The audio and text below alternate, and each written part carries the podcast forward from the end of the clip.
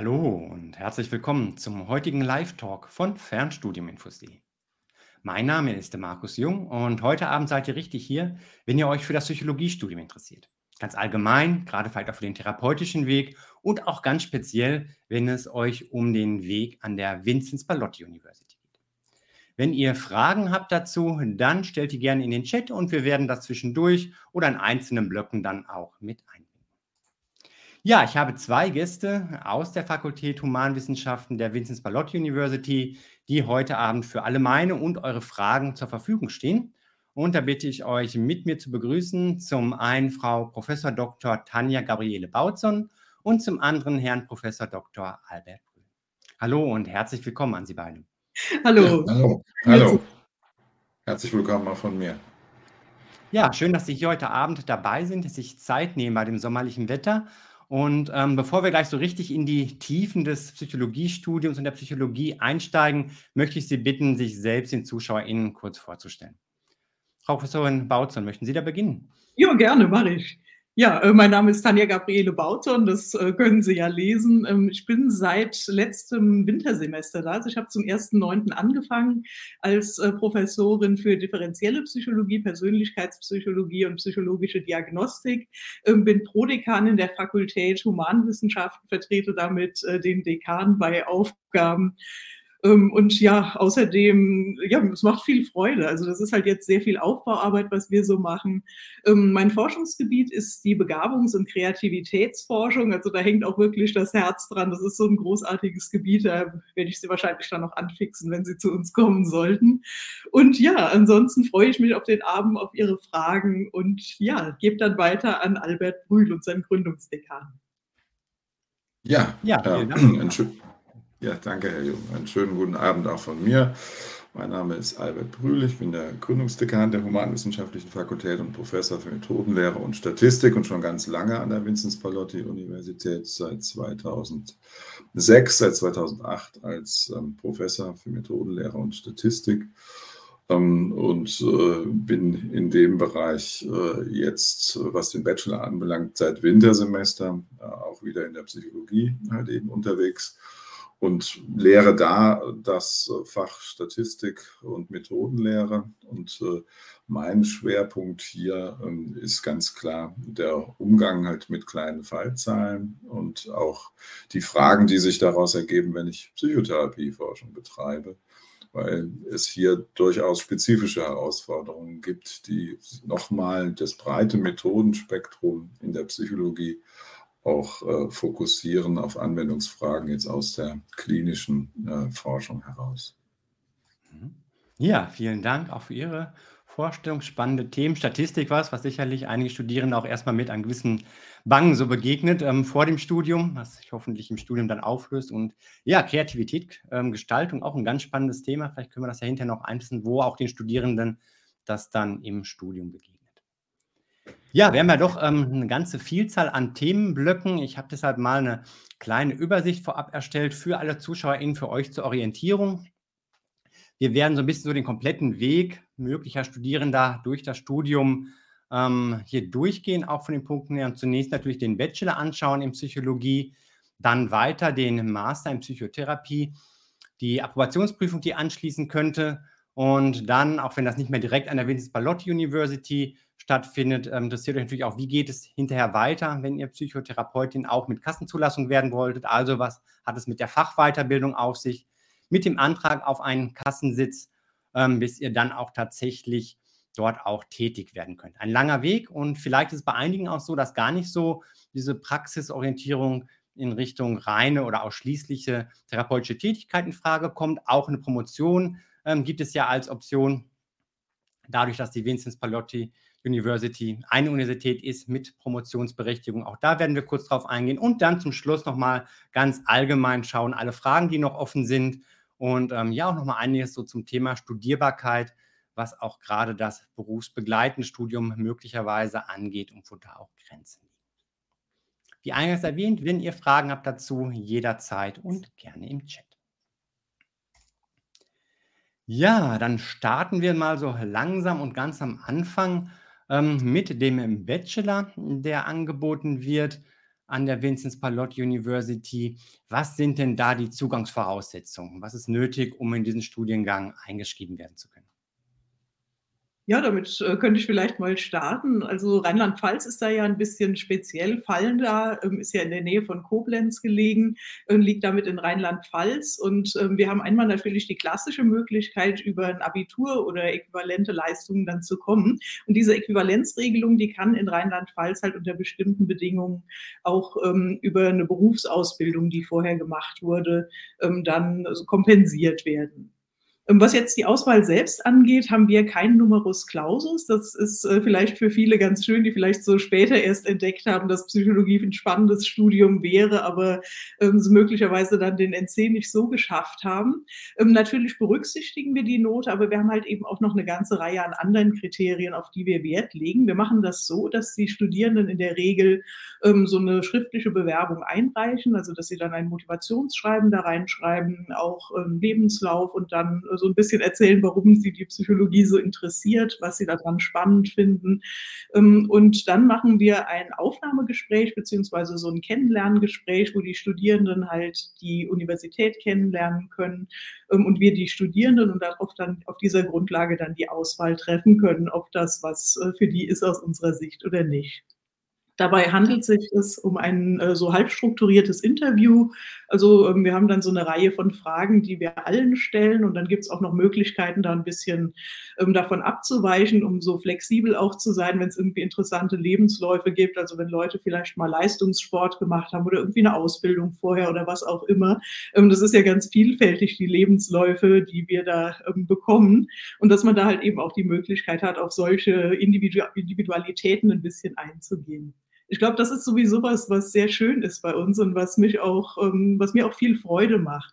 Die Studierendenschaft insgesamt, das können wir, glaube ich, so, so zum zweiten Semester jetzt auch schon sagen, die ist sehr heterogen. Also sowohl was die Altersstruktur angeht, als auch so was den persönlichen Hintergrund angeht, ähm, was so das fachliche Vor Vorwissen angeht. Also die kommen aus ganz, ganz unterschiedlichen Disziplinen teilweise. Und das ist auch so untereinander, habe ich so das Gefühl, eine ganz große Bereicherung. Das werden wir dann so zum Ende des Semesters wahrscheinlich wahrscheinlich noch systematischer evaluieren, aber so vom ersten Eindruck und von dem Feedback der Studierenden scheint das echt so zu sein, dass die von dieser Vielfalt auch profitieren. Mhm. Ja, das ist auf jeden Fall interessant, auch da mal verschiedene Wege auch ähm, kennenzulernen. Ich habe mitbekommen bei mir in der Community, dass dieses Aufnahmegespräch ähm, doch einige beschäftigt. Hm, ähm, Gibt es da bestimmte Kriterien, auf was die Studierenden achten sollen? Ist das ein bisschen wie ein Prüfungsgespräch und wie lange dauert das Ganze vielleicht auch über, üblicherweise? Ähm, also üblicherweise geht das so etwa gut eine halbe Stunde, das reine Gespräch. Und ähm, wir haben dann halt so verschiedene Aspekte, die wir abfragen. Also was ähm, interessiert die überhaupt an dem Studiengang? Was haben die eventuell schon an Vorerfahrungen aus Praktika? Ähm, können die sich einigermaßen selbst organisieren, weil wir ja durch das angeleitete Selbststudium auch äh, viel Selbstständigkeit fordern, ähm, dass wir da halt schon mal erkunden, was ist da schon da und was muss man gegebenenfalls noch in der Entwicklung unterstützen und sowas ähm, ja, das, äh, das sind so im Grunde die Fragen. Also es geht nicht darum, die Leute zu prüfen, sondern darum, dass man sich kennenlernt, ähm, dass wir auch so ähm, vielleicht realistische Erwartungen vermitteln. Ich glaube, das ist auch ganz relevant, also gerade für diejenigen, ähm, die dann nebenbei noch arbeiten, was ist realistisch, wie viel Aufwand muss ich einplanen für ein Studium, da können wir sicher auch später noch im Detail drauf kommen. Mhm. Ja, also im Grunde genommen frühzeitiges Schauen, passt es von beiden Seiten zusammen, um dann auch ein, für die, die dabei sind, möglichst gute Chancen zu haben, dann auch erfolgreich zu sein. Ähm, haben Sie vielleicht noch ein paar Zahlen dazu, was so zum Beispiel ähm, die Aufnahmequote angeht und ähm, wie viele Plätze gibt es auch pro, ähm, pro Starttermin? Ja, ähm, Albert, magst du dazu was sagen? Also von der Akkreditierung her haben wir ja unsere Vorgaben. Wir haben 25 Plätze halt eben im äh, im Bachelor und 15 Plätze im Master. Ähm, und äh, im Moment äh, ist es so, dass die Bewerberzahlen die Platzzahlen langsam übersteigen, aber noch nicht so exorbitant. Äh, das heißt, die Zulassungsquote liegt schon relativ hoch. Das heißt, die Wahrscheinlichkeit, bei uns zugelassen zu werden, ich habe es jetzt noch nicht ausgewertet, aber es wird so um die 90 Prozent halt eben liegen. Also schon relativ hoch, äh, wenn sich jemand bei uns bewirbt. Das wird sich unter Umständen drehen, wenn die Bewerberzahlen halt nach oben gehen. Ähm, das kann aber auch sein, dass wir dann auch äh, langfristig über die Kapazität nachdenken, weil das ist für uns ja auch immer eine Frage, äh, wie ist die Nachfrage, wie, wie viele Plätze bieten wir an, wie viel können wir halt vertreten. Im Moment ist das relativ klein, äh, aber so langsam steigt die Nachfrage und die Erfahrungen sind vor allen Dingen auch positiv. Das heißt, die Studentinnen und Studenten, die jetzt bei uns sind, springen nicht in Scharen wieder ab, sondern bleiben äh, dabei äh, und sind auch äh, relativ zufrieden, weil wir halt versuchen, äh, eine gute Unterstützungsarbeit auch zu leisten. Äh, und das äh, geht auch online. Man muss das tatsächlich nur von vornherein im Blick haben und auch vorstrukturieren. Mhm. Ja, das schauen wir gleich auch nochmal im Detail, was online geht, wo es ähm, verpflichtende Präsenzen gibt. Wenn es dann mhm. doch mal zu einer Ablehnung kommt vom BewerberInnen, was sind da so typische Gründe? Also, gibt es den eigentlich? Also es ist sehr individuell. Ne? Also, und es ist auch noch, wir sind ja im, im, Anfang begriffen, das heißt, unser eigenes System ist nicht noch nicht evaluiert, schlicht und ergreifend, weil dazu ja erstmal Erfahrungen vorliegen müssen, um eben den Einsatz beispielsweise dieses strukturierten Gesprächs zu evaluieren. Wir überlegen im Moment ähm, um die eine oder andere halt Weiterentwicklung dieses Systems und wir gucken auch, wie gut halt eben äh, diese Zulassung dann hinterher auch funktioniert und wo es dann vielleicht trotzdem, wir jemanden zugelassen haben, auch zu Schwierigkeiten kommt. Das ist im Moment noch ziemlich überschaubar. Ja, also ich würde tatsächlich von ein, zwei vielleicht Studentinnen sprechen, Studenten, äh, wo sich im Nachhinein dann im Studienverlauf äh, Probleme ergeben. Das ist also im Moment noch recht überschaubar. Aber wir müssen das evaluieren und wenn die Zahlen steigen und die Bewerberzahlen steigen tatsächlich,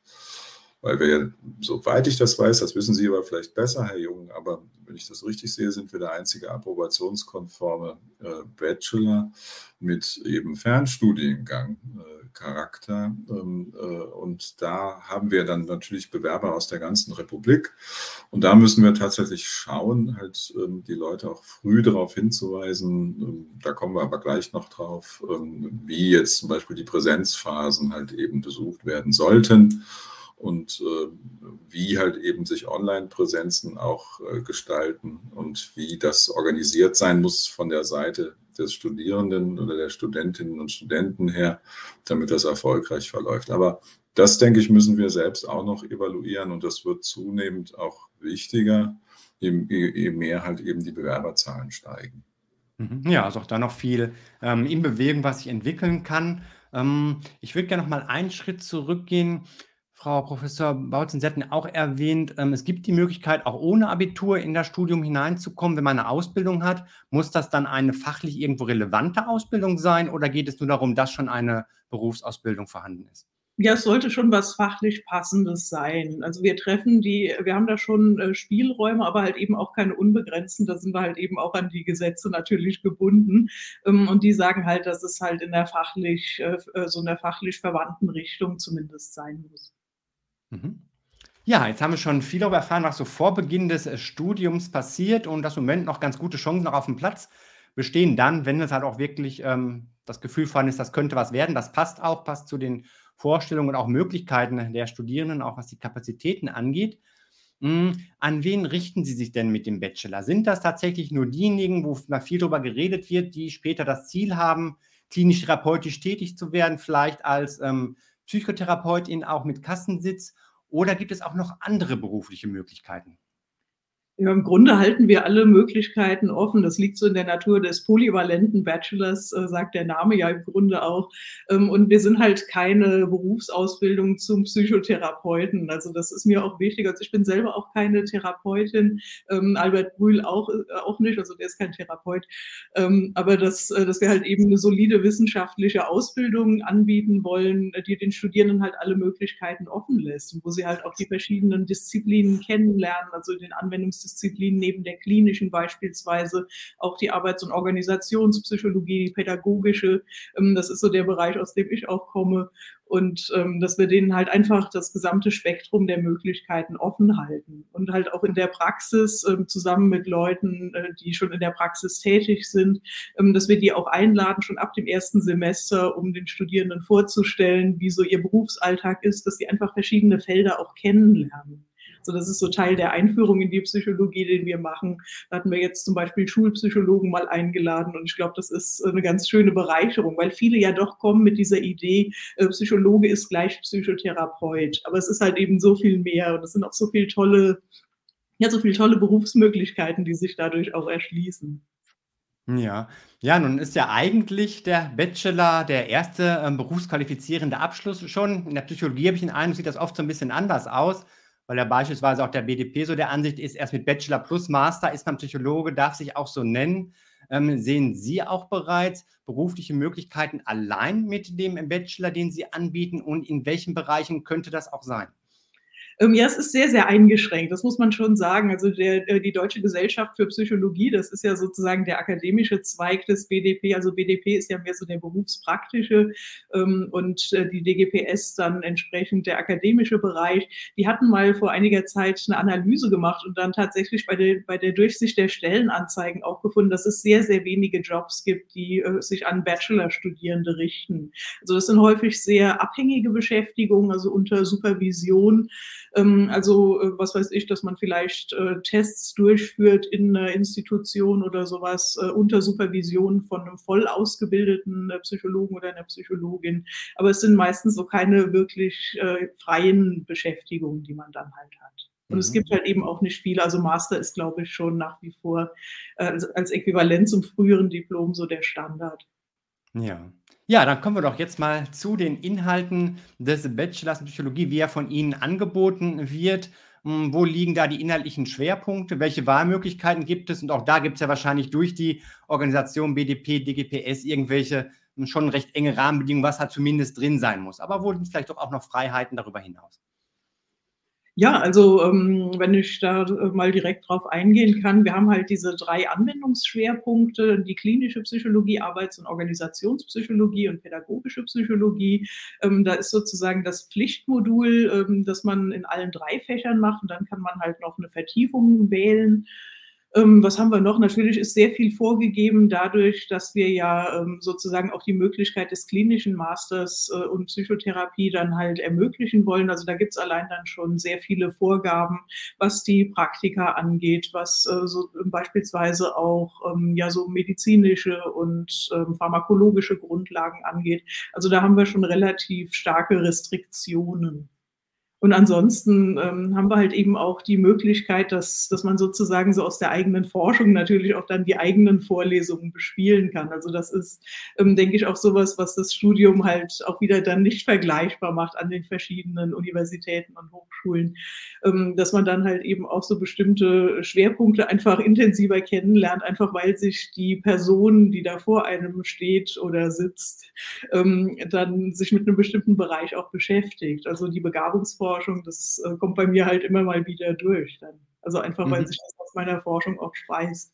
Ja, also passiert da halt auch noch mehr als das, was jetzt ähm, gedruckt auf dem Curriculum steht, einfach durch die Persönlichkeiten, die dann auch lehren. Ja, die Freiheit ja, der ja. Forschung ist halt schon wichtig, auf jeden Fall, und wirklich auch ein ganz großer Schatz, den wir haben.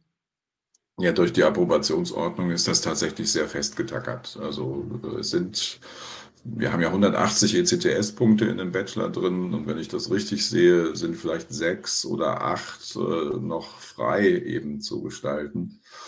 Und der Rest ist dadurch vorgegeben, dass die äh, Studentinnen und Studenten später bei der Anmeldung zur Approbationsprüfung auch keine Probleme bekommen sollen. Und das heißt, das ist relativ vorstrukturiert, aber wie die Tanja schon sagt, ähm, die Idee der Standardisierung endet natürlich bei den Personen.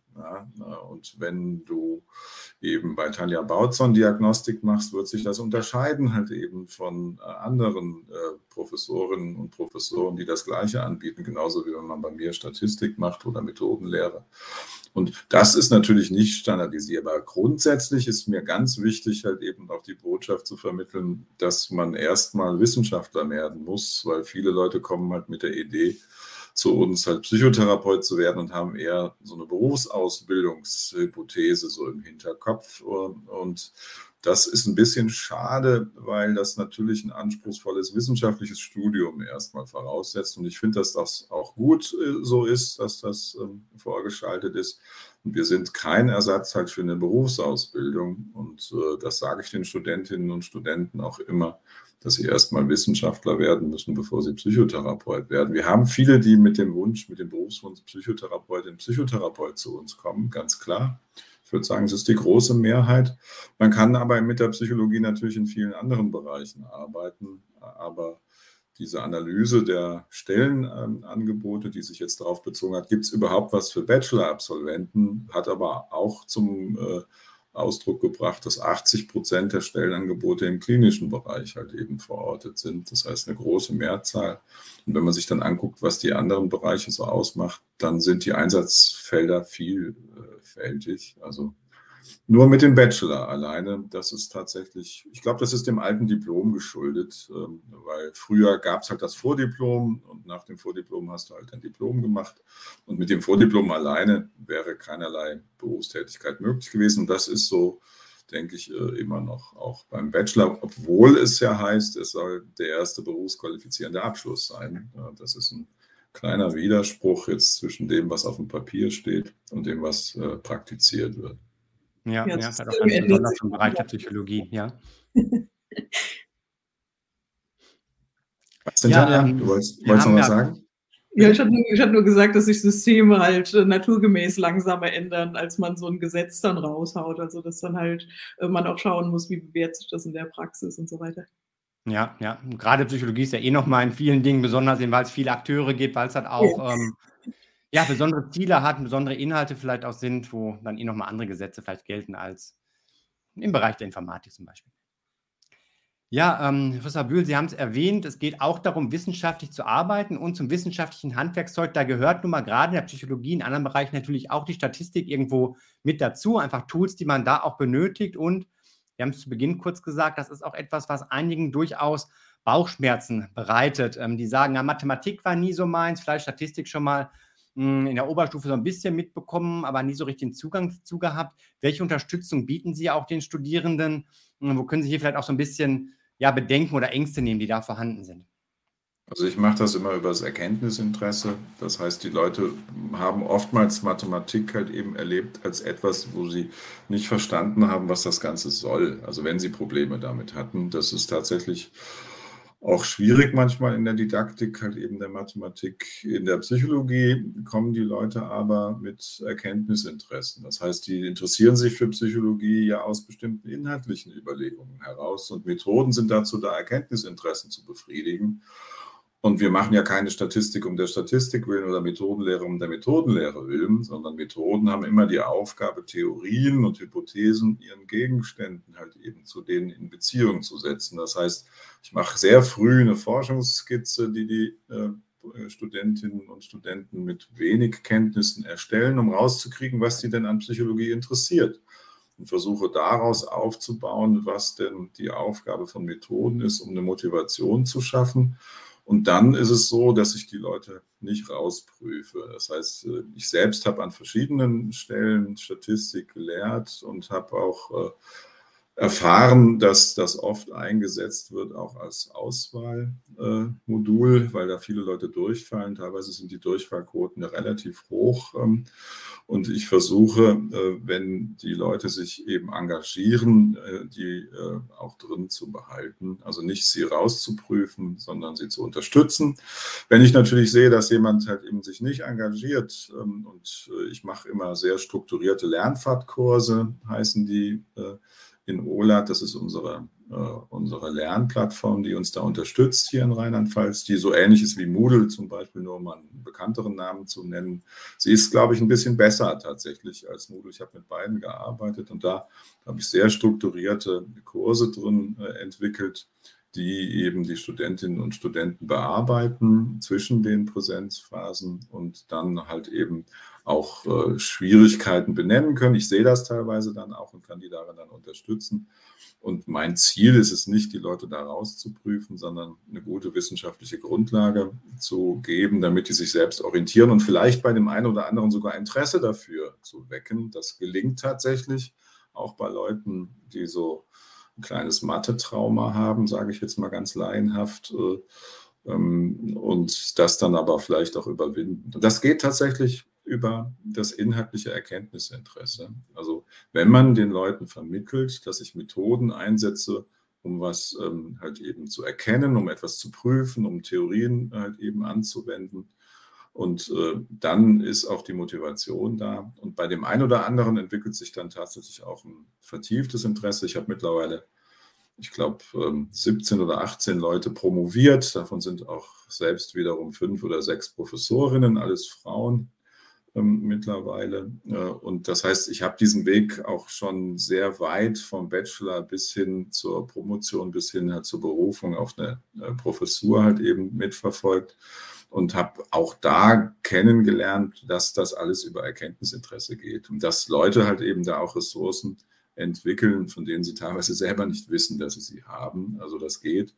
Und ähm, da würde ich den äh, auch die Angst nehmen. Es ist niemand irgendwie ein schlechter Psychologe, nur weil er irgendwie äh, Statistik nicht versteht, ähm, äh, sondern äh, es gibt unterschiedliche Begabungen und ich versuche halt so ein Basiswissen zu vermitteln und den Leuten, die tatsächlich dann darüber hinaus ein eigenes Interesse äh, entwickeln, auch eine Entwicklungsperspektive zu geben, so dass das ganz gut funktioniert. Und ich habe relativ viel Erfahrung in der Lehre über all die Jahre hinweg und könnte halt eben auch relativ früh intervenieren, wenn ich sehe, dass die Leute in diesen vorbereiteten Kursen Schwierigkeiten haben, spreche die dann auch an.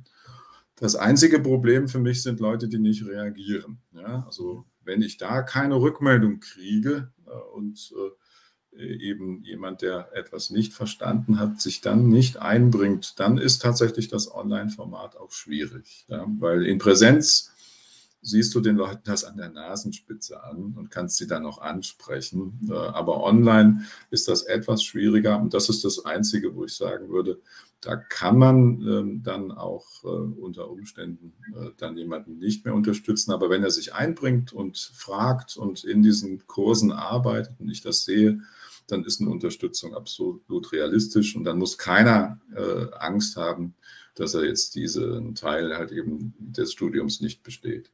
Mhm. Ja, auch vielen Dank für die, ähm, dieses Mutmachen auch, also viel Anwendungsbezug. Ähm, auch da sicherlich ein Vorteil der überschaubaren kleinen Gruppen, dass man auf Einzelne auch eingehen kann und auch diese Info.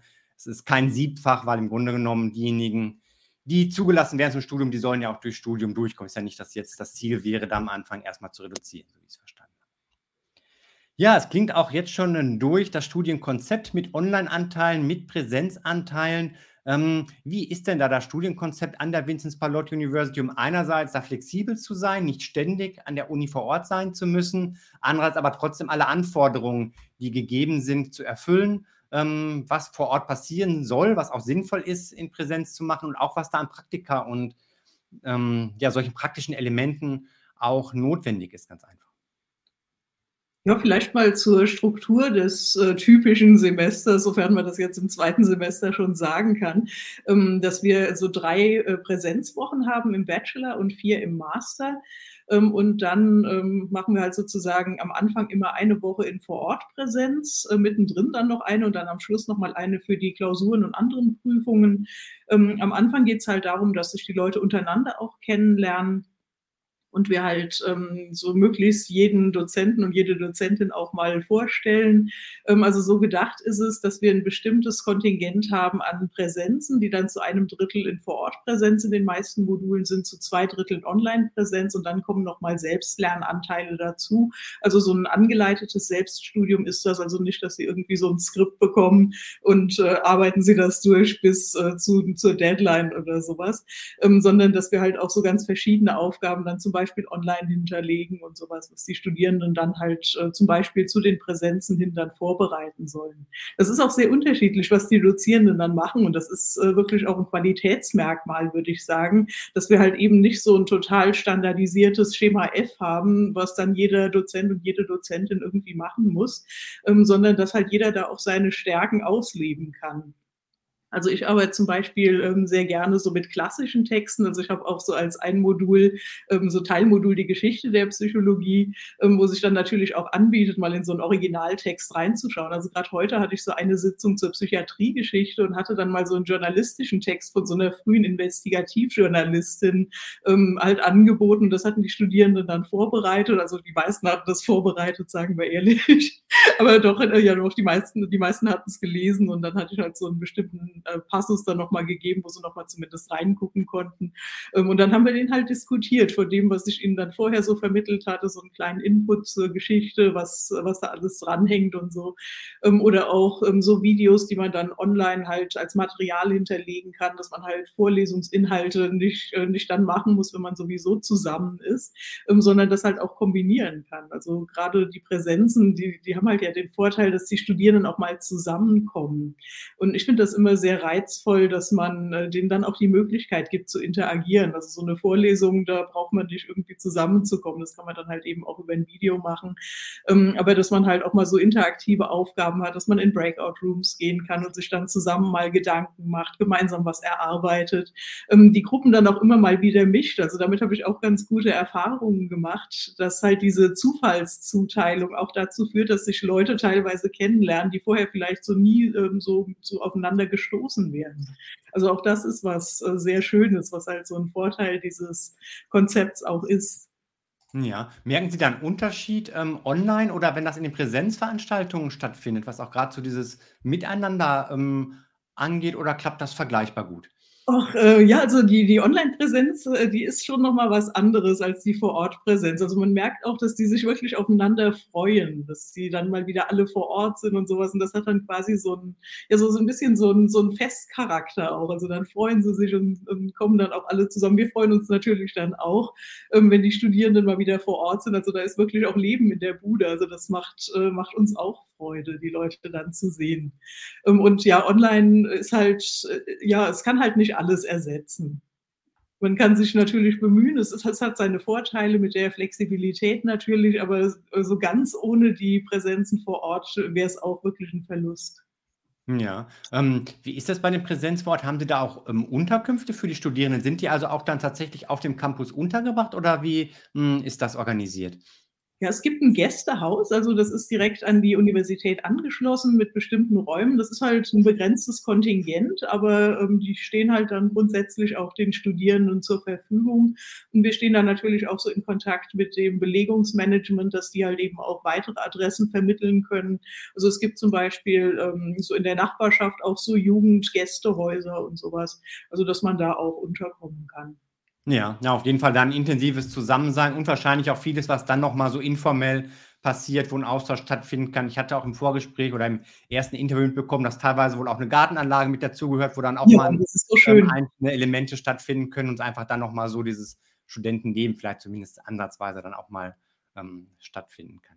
Also unser Haus ist wunderschön. Total. Und äh, tatsächlich äh, ein großes Plus. Und ich weiß von Studiengruppen von 2008, die heute noch, jetzt nicht geschlossen und alle, aber äh, mit einer großen Anzahl noch zusammen auf den Weihnachtsmarkt gehen. Also das mhm. weiß ich. Also es ist unterschiedlich. Das ist tatsächlich, das wäre mal eine Studie wert, warum das mal stärker, mal schlechter äh, halt funktioniert. Aber wir haben tatsächlich sehr, sehr ja, sehr gute Gruppenbildungen über die Präsenzphasen schon erlebt, äh, wo dann auch Unterstützungsnetzwerke eben äh, sich, sich knüpfen. Und dafür sind die wirklich äh, unverzichtbar, die Präsenzwochen, die wir haben. Ja, das sind dann, wenn ich es ähm, richtig zusammengerechnet habe, drei Wochen pro Semester, also mhm. sechs Wochen im Jahr, wo ja auch schon deutlich wird, dass wahrscheinlich, was das Ganze berufsbegleitend ähm, zu realisieren, ja doch an Grenzen bringt. Weil ich sag mal, sechs Wochen, das ist ja meistens der komplette Jahresurlaub, den viele haben. Ich kann noch ein bisschen was über Überstunden machen und ein bisschen Erholung braucht man ja auch noch. Und man schon merkt, es ist ein erheblicher Arbeitsaufwand, den die Studierenden da auch im Bachelor schon erbringen müssen. Also ja, also ein Fall. Entschuldigung. Ähm, mach du ruhig, Albert. Also eine Vollzeitbeschäftigung ist nicht möglich, das kann ich ganz klar sagen.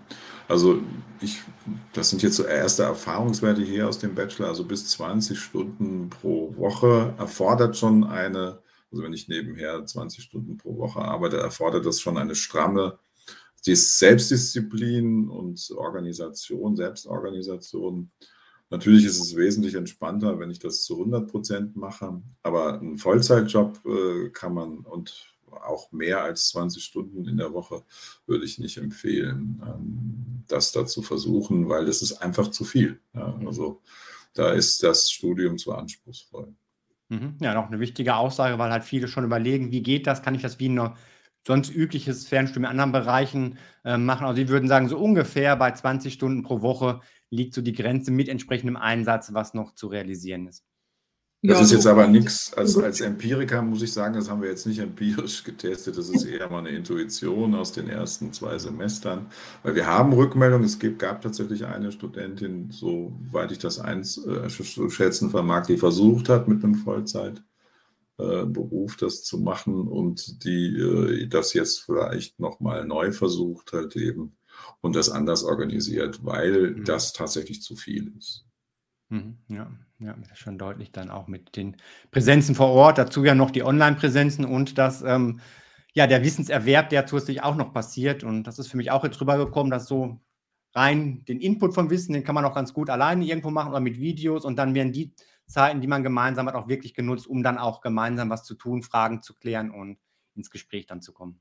Und das ist wirklich auch so ein Vorteil des Studiums. Also es geht ja nicht nur darum, dass man sich dann alleine das Wissen aneignet, ähm, sondern die, also ich sage ja immer, die Kommilitonen und Kommilitoninnen von heute sind die Kollegen von morgen, mhm. ähm, dass man da natürlich auch ganz wichtige Netzwerke bildet, dass Freundschaften entstehen und wenn man später vielleicht mal eine Praxis eröffnen möchte, dass man da vielleicht schon erste Leute dann auch hat, wo man sich vorstellen kann, ja, wir haben im Studium gut zusammengearbeitet, äh, warum eigentlich nicht darüber hinaus?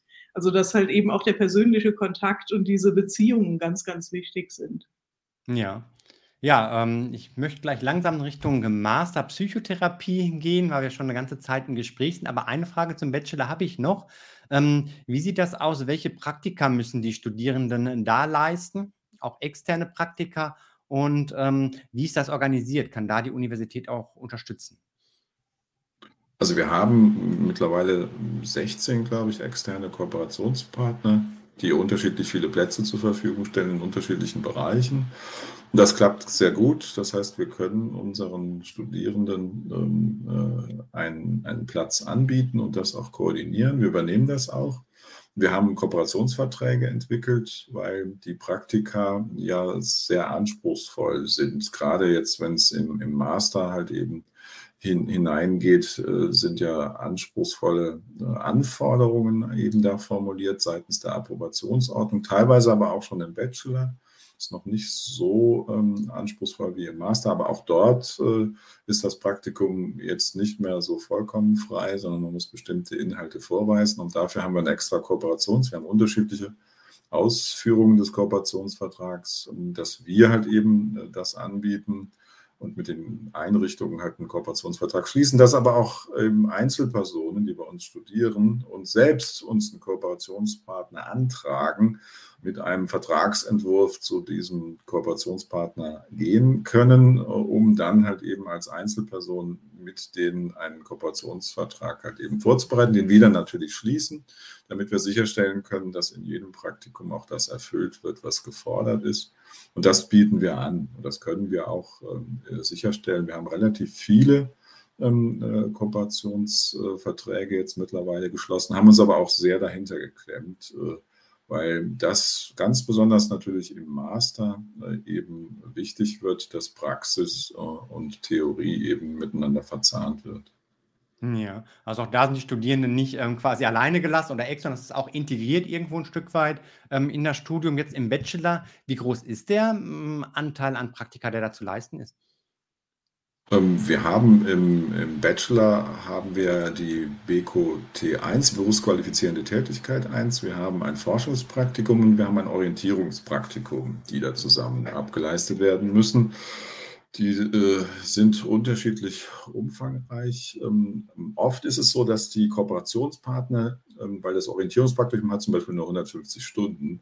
Und dann sagen externe Kooperationspartner, das ist uns zu wenig. Da haben wir den gerade eingearbeitet und da ist er schon wieder weg, sodass es oftmals so ist, dass das ähm, Orientierungspraktikum zusammengelegt wird äh, mit eben beispielsweise der BQT1. Ähm, das Forschungspraktikum äh, wird halt eben bei uns oder äh, kooperierenden Forschungseinrichtungen, das wird im Wesentlichen in unserer Forschungsambulanz halt eben dann stattfinden und äh, ist im, im Bachelor halt noch noch relativ überschaubar. Ähm, ähm, das kann man während des Semesters machen, das kann man auch in den Semesterferien machen. Das ist individuell unterschiedlich, wie die einzelnen Studierenden halt eben das organisieren. Später im, Master ist es so, da äh, gibt es ja ein weiteres Forschungspraktikum. Da gibt es aber vor allen Dingen die berufsqualifizierenden Tätigkeiten zwei und drei, die recht umfangreich sind und die auch anspruchsvoll sind, was jetzt die Inhalte anbelangt. Und ähm, die BQT 2 ist eher so eine Seminar seminaristische Inhouse-Veranstaltung und die BQ und muss dann verzahnt werden halt mit der Praxis. Aber die BQT 3 ist ja etwas, was dann auch extern läuft äh, in stationären, in ambulanten Einrichtungen. Äh, und dafür gibt es dann die Kooperationsverträge. Ja. Ja, und da wird im Bachelor und mehr noch im Master, so höre ich heraus, auch nochmal deutlich, ähm, dass es auch dadurch an Grenzen kommen kann, das Ganze dann berufsbegleitend in einem ähm, zu machen, sei denn vielleicht man ist eh schon in einem Bereich, wo man das damit kombinieren könnte, wenn man schon in entsprechender Tätigkeit da irgendwo dann auch ist. Ja, dann genau. schauen wir doch mal so als nächstes auf den Master in Psychotherapie im Anschluss an den Bachelor. Für viele wird das ja der nächste Schritt auch sein und natürlich gerne dann oder auch so, dass man das bei der gleichen Universität dann anschließt. Ähm, auch da wieder die Frage zu Beginn, wie sieht das aus mit den Zugangsvoraussetzungen?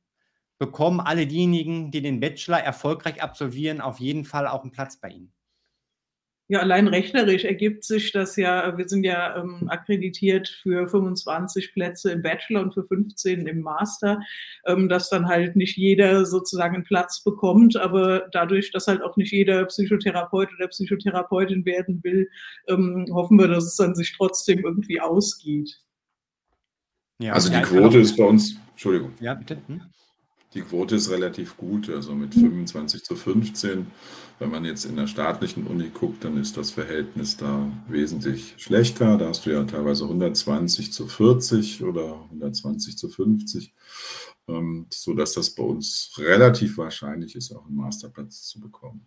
Ja, wird ja noch ein bisschen dauern, bis die ersten Bachelor-Absolventen soweit sind. Ähm, Gibt es denn schon Überlegungen dazu oder auch irgendwelche Vorgaben, wie da priorisiert wird das Ganze? Also wird es so sein, ähm, dass schon die eigenen Bachelor-Absolventen vorrangig genommen werden? Überhaupt ist das Ganze auch offen für externe BewerberInnen ähm, oder bekommen die nur dann zum Zug, wenn quasi Plätze übrig sind? Hm, Gibt es da schon Überlegungen, wie da die Plätze verteilt werden? Also wir müssen das generell halt nach Eignung machen. Ja? Also und das ist auch äh, das Hauptkriterium, ähm, äh, was äh, eben über die Vergabe der Plätze entscheidet. Natürlich, wenn wir jetzt zum Wintersemester den Master starten, ähm, dann werden das natürlich alles externe Kandidatinnen und Kandidaten sein, weil unsere eigenen halt eben schlicht und ergreifend noch nicht fertig sind. Ähm, und insofern sind wir natürlich offen für externe. Aber äh, das Hauptstichwort für die Vergabe der Plätze ist wieder ein eignungsorientiertes Vergabeverfahren, was wir halt eben dann auch äh, so einsetzen werden. Wir können nicht sagen, wenn Sie bei uns einen Bachelor gemacht haben, kriegen Sie sicher einen Masterplatz. Aber natürlich kennen wir die Leute dann aus dem Bachelor und können wahrscheinlich auch ganz gut einschätzen, wie eben wir da die Plätze halt eben vergeben werden und werden uns dann natürlich auch bemühen. Also keine Frage. Also, weil wenn bei uns jemand einen Bachelor anfängt, dann ist die Perspektive, dann den Master auch bei uns zu machen, ja schon auch attraktiv. Mhm, ja, ich denke, das werden viele auch anstreben. Auch da schauen muss, erstmal muss der Bachelor geschafft sein und ähm, ja, es muss dann halt auch der Wunsch da sein, da weiterzumachen und deswegen vielleicht auch, ich kann mir vorstellen, dass einige vielleicht dann jetzt Sorge haben, oh, da muss ich ja nicht vielleicht irgendwo im Konkurrenzkampf ähm, drin mit anderen Studien, weil die Plätze begrenzt sind. Aber ich glaube, da macht es mehr Sinn, erstmal entspannter daran zu gehen und zu schauen, was dann Richtung Ende des Bachelors ist. Oder wie sehen Sie das? Würde ja, ich auch sagen. Entschuldigung. Ja, also es ist ja auch so, dass, äh, der also dass Psychotherapie nicht das einzige Berufsfeld ist für Psychologinnen und Psychologen und viele das halt einfach noch gar nicht kennen. Also, ähm, ich sehe so meine Aufgabe als, äh, Professorin auch darin, dass ich den Leuten andere Möglichkeiten aufzeige. Und es muss ja auch nicht jeder Psychotherapeut oder Psychotherapeutin werden. Also, äh, ich bin selber keine Therapeutin und macht trotzdem viel Spaß als Psychologin. Ähm, dass man da halt wirklich auch schaut, äh, in welchem Bereich passt die Person gut und welcher Bereich passt wiederum zu der Person und dass wir halt ähm, die Möglichkeit auch geben können, dass Leute äh, bestimmte Bereiche überhaupt erstmal kennenlernen und dann feststellen, so ja, eigentlich wollte ich Psychotherapeut werden, aber es gibt auch total andere tolle Disziplinen, die vielleicht sogar noch besser zu mir passen. Mhm. Also letzten Endes geht es ja darum, dass, äh, dass die Leute auch glücklich werden im Leben und so den Job finden, ähm, der sie auch erfüllt und froh macht. Ob das jetzt ja. als Psychotherapeut oder Psychotherapeutin ist oder was ganz anderes. Das heißt, es könnte unter Umständen auch ein anderer Master in Psychologie dann ähm, in Frage kommen für einige, der jetzt nicht der Master Psychotherapie ist. Ja, also der ist ja, also der Bachelor selbst ist ja polyvalent. Wir mhm. bieten halt den Master in Klinische an, aber denen steht natürlich dann die Möglichkeit offen, das an einer anderen Universität zu machen mit einem entsprechenden Schwerpunkt. Ja, mhm.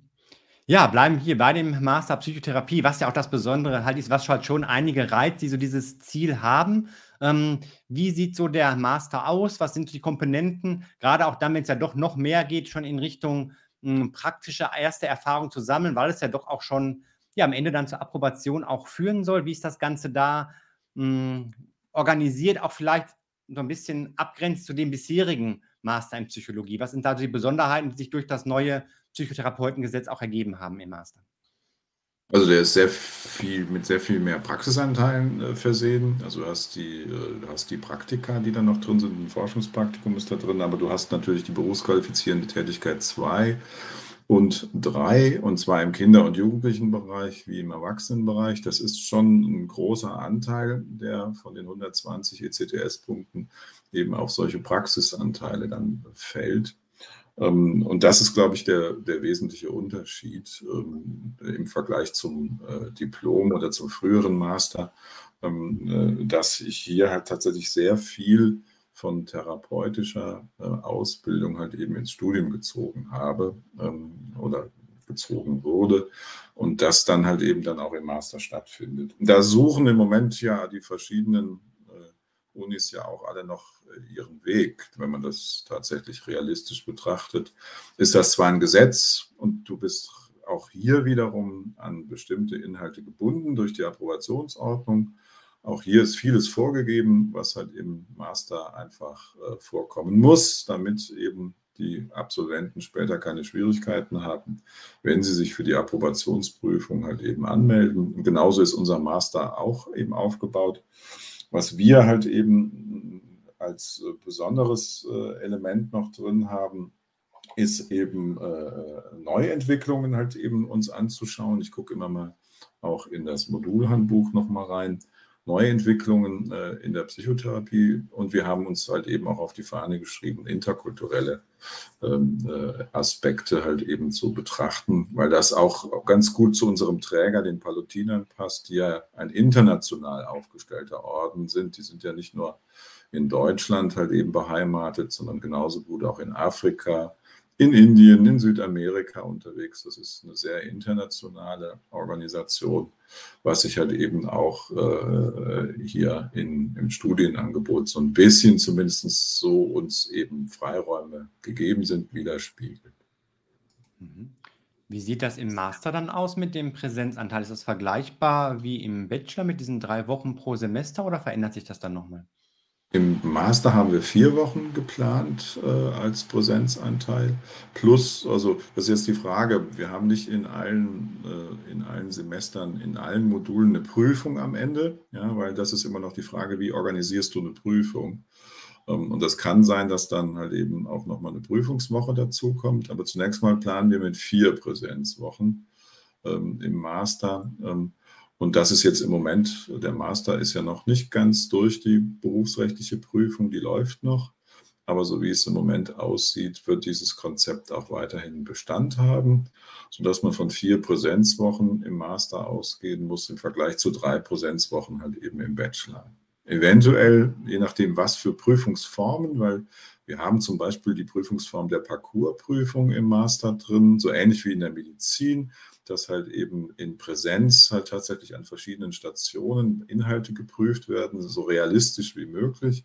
Und das, denke ich, wird nicht online gehen. Das wird äh, ganz klar in Präsenz stattfinden. Und da könnte es sein, dass zu den vier Wochen Präsenz sich auch noch eine Präsenzprüfungswoche hinzugesellt. Aber das muss sich noch ergeben. Jetzt im ersten Semester ist das nicht der Fall.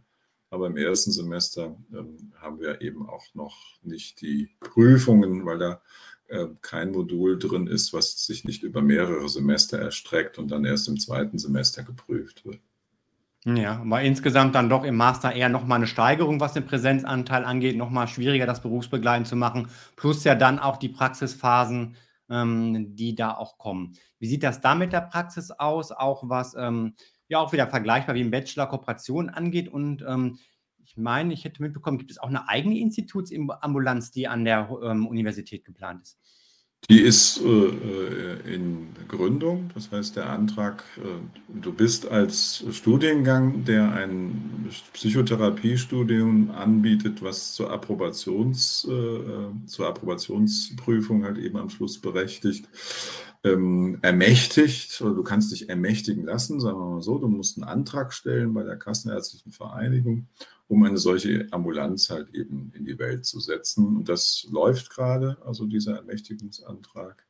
Und dann werden wir eine solche Ambulanz eben auch äh, entwickeln. Ähm, mit, wir, sind, wir fangen erstmal klein an, weil dann natürlich in der Ambulanz, das wird eine Forschungs- und Lehrambulanz werden, wie an anderen Unis auch, Klar halt eben auch der Praxisteil läuft, der dann aber mit dem Lehranteil jetzt der hochschulischen Seite verzahnt werden muss. Das heißt, da wird es Therapeuten geben, die arbeiten, die auch lehren. Ähm, und es wird äh, die wissenschaftliche Leitung halt eben bei dem Lehrstuhlinhaber für klinische Psychologie und Psychotherapie liegen. Und wenn diese Ambulanz eben arbeitet, werden da die Forschungspraktika stattfinden und es macht meiner Einschätzung werden da auch sehr viele Masterarbeiten dann später entstehen, sodass das ein wichtiger Punkt wird, um diesen Master dann auch tatsächlich in die Welt zu setzen. Mhm. Ja, da wird es dann auch noch spannend bleiben, wenn das alles so mit Leben gefüllt ist und dann so richtig losgeht. Richtig. Ja, am Ende des ähm, des Masters steht dann die Approbationsprüfung und das ist für viele noch ein bisschen unklar, auch für mich selbst eigentlich noch, ähm, weil das ja dann auch eine, ja, 'ne staatlich anerkannte Prüfung ist. Wie läuft das eigentlich ab mit dieser Approbationsprüfung? Ist die ein Teil des Studiums? Wird das an der Vincent Pallotti University abgenommen? Müssen die, hm, AbsolventInnen da woanders hin? Wie ist da konkret der Ablauf und wie kann man sich das vorstellen? Ist das wie ein Staatsexamen? Ähm, da nochmal, weil das ja so der nächste Schritt dann quasi wäre, wie läuft das ab am Ende des Studiums? Also die Approbationsprüfung findet beim Landesamt für Landesprüfungsamt für Psychotherapie statt. Das heißt, das ist nicht an der Uni, sondern das sind, wir haben ja 16 verschiedene Landes-, also Bundesländer bezogen, 16 verschiedene Landesprüfungsämter für Psychotherapie die eben diese Prüfung abnehmen, diese Approbationsprüfung. Dafür gibt es ja auch einen, äh, einen Prüfungskatalog. Es gibt auch äh, Repetitorien, wo man sich auf diese Approbationsprüfung halt eben vorbereiten kann. Die findet nicht an den Unis selbst statt, sondern beim Landesprüfungsamt. Das ist nochmal eine, ähm, eine kleine, äh, halt eben äh, Veränderung, die da stattgefunden hat. Insofern, als die Uni zwar halt den Master, also die hochschulische Seite, ähm, äh, hat eben äh, vorbereitet, am Schluss du aber eben einen Antrag stellst beim Landesprüfungsamt für Psychotherapie auf diese Approbationsprüfung und diese dann dort auch absolvierst. Und dann äh, erhältst du die Approbation. Ähm, das heißt, wir bereiten darauf vor, ähm, äh, und äh, gucken auch, dass die Absolventen von uns dann problemlos diese Anmeldung stellen können. Diese Prüfung selbst wird aber äh, hier beim Landesprüfungsamt für Psychotherapie erfolgen. Ah ja, also da losgelöst von der Universität. Ähm, ist da relevant, wo die Universität ihren Standort hat, also Rheinland-Pfalz in dem Fall, oder kommt es darauf an, wo die Studierenden ihren Wohnsitz haben? Das ist, äh, also soweit ich das äh, bislang äh, erlebt habe, ist es relevant, wo du studiert hast.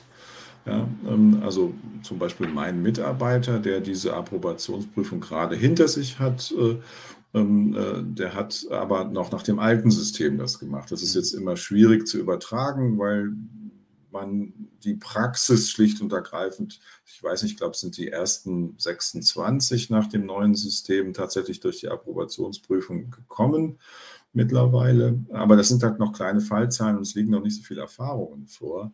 Und bei ihm war das so, dass das halt eben gebunden war an die Weiterbildung. Ne? Aber damals ist halt eben ja auch dieser Teil noch nicht äh, an der Uni mhm. gelaufen. Wir bereiten jetzt bis zur Approbationsprüfung vor. Das ist früher ja anders äh, organisiert gewesen. Und deshalb würde ich mal annehmen, dass der Studienort entscheidet, bin aber da tatsächlich äh, nicht firm. Also es kann auch sein, dass man sich mit einem Abschluss bei uns dann in Berlin zur äh, Prüfung halt eben anmelden kann. Das könnte sein und ich könnte mir auch vorstellen, dass das möglich sein müsste weil im Kern halt eben, auch wenn die sich im Moment in ihrer Praxis noch unterscheiden, das ist im Moment Status quo, dass teilweise die Landesprüfungsämter für Psychotherapie unterschiedlich agieren. Die haben aber so eine Arbeitsgemeinschaft, wo sie versuchen, das zu homogenisieren. Ich könnte mir auch vorstellen, dass es möglich sein müsste, mit unserem Abschluss auch in Berlin sich anzumelden äh, und zu sagen, hier, ich möchte die Approbationsprüfung machen. Da bin ich mir aber im Moment nicht ganz sicher, weil die Prüfungspraxis tatsächlich noch äh, nicht so wirklich äh, besteht. Es gibt wenige Beispielfälle und teilweise ist es ja so, ähm, dass auch das Landesprüfungsamt äh, bei den Unis nachfragt, ähm, äh, wie denn das Prozedere eben äh, gehen soll. Das heißt, da sind alle in einer Suchbewegung unterwegs und das wird sich in der Erprobung halt jetzt langsam manifestieren. Ich gehe mal aber davon aus, ähm, dass zunächst einmal das Landesprüfungsamt hier in Rheinland-Pfalz für uns zuständig ist. Aber wenn jemand dann halt eben diese Voraussetzungen mitbringt, wüsste ich jetzt äh, keinen Grund, warum das nicht auch sein soll, äh, gehen sollte, dass er sich dann in Berlin oder in München oder in Bayern oder wo, wo auch immer bei einem anderen Landesprüfungsamt für Psychotherapie anmeldet. Ähm, äh, aber da bin ich im Moment tatsächlich noch nicht sicher, was jetzt die Ausführungspraxis anbelangt. Ja, wird für die Meister wahrscheinlich nicht entscheidend, sondern man sieht auch deutlich, dass halt einfach, weil das Ganze noch gar nicht in der Praxis so richtig angekommen ist, sich vieles vielleicht auch dann erstmal noch regulieren und ähm, finden muss. Und eben auch diese Besonderheit, dass man dann nach dem Studium die Approbation ja schon hat, nicht erst nach der Weiterbildung. Ähm, da auch nochmal zur Klarstellung die Frage, wie dürfen sich denn die AbsolventInnen nennen, wenn die den Master haben und die Approbationsprüfung haben?